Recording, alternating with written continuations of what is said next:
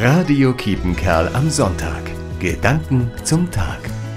Im Jahr 1517 schlug Martin Luther 95 Thesen an die Tür der Schlosskirche in Wittenberg. Mit diesen Thesen stößt er ein Mönch die Reformation an. Er wollte die Kirche reformieren, nicht spalten. Gott ist ein liebender Gott. Allein aus Gnade wendet er sich uns Menschen zu. Den Menschen, die in seiner Schöpfung leben, an verschiedenen Orten, zu verschiedenen Zeiten. Den Menschen in ihrer Vielfalt. Und wie die Menschen ist auch Kirche Vielfalt.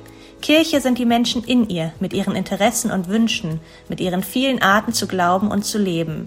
Martin Luther erinnert uns daran, dass Kirche sich fortlaufend reformieren muss.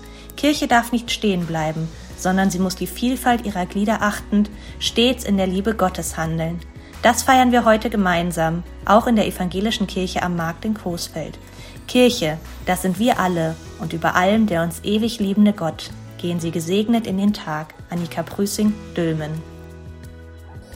Radio Kiepenkerl am Sonntag. Gedanken zum Tag.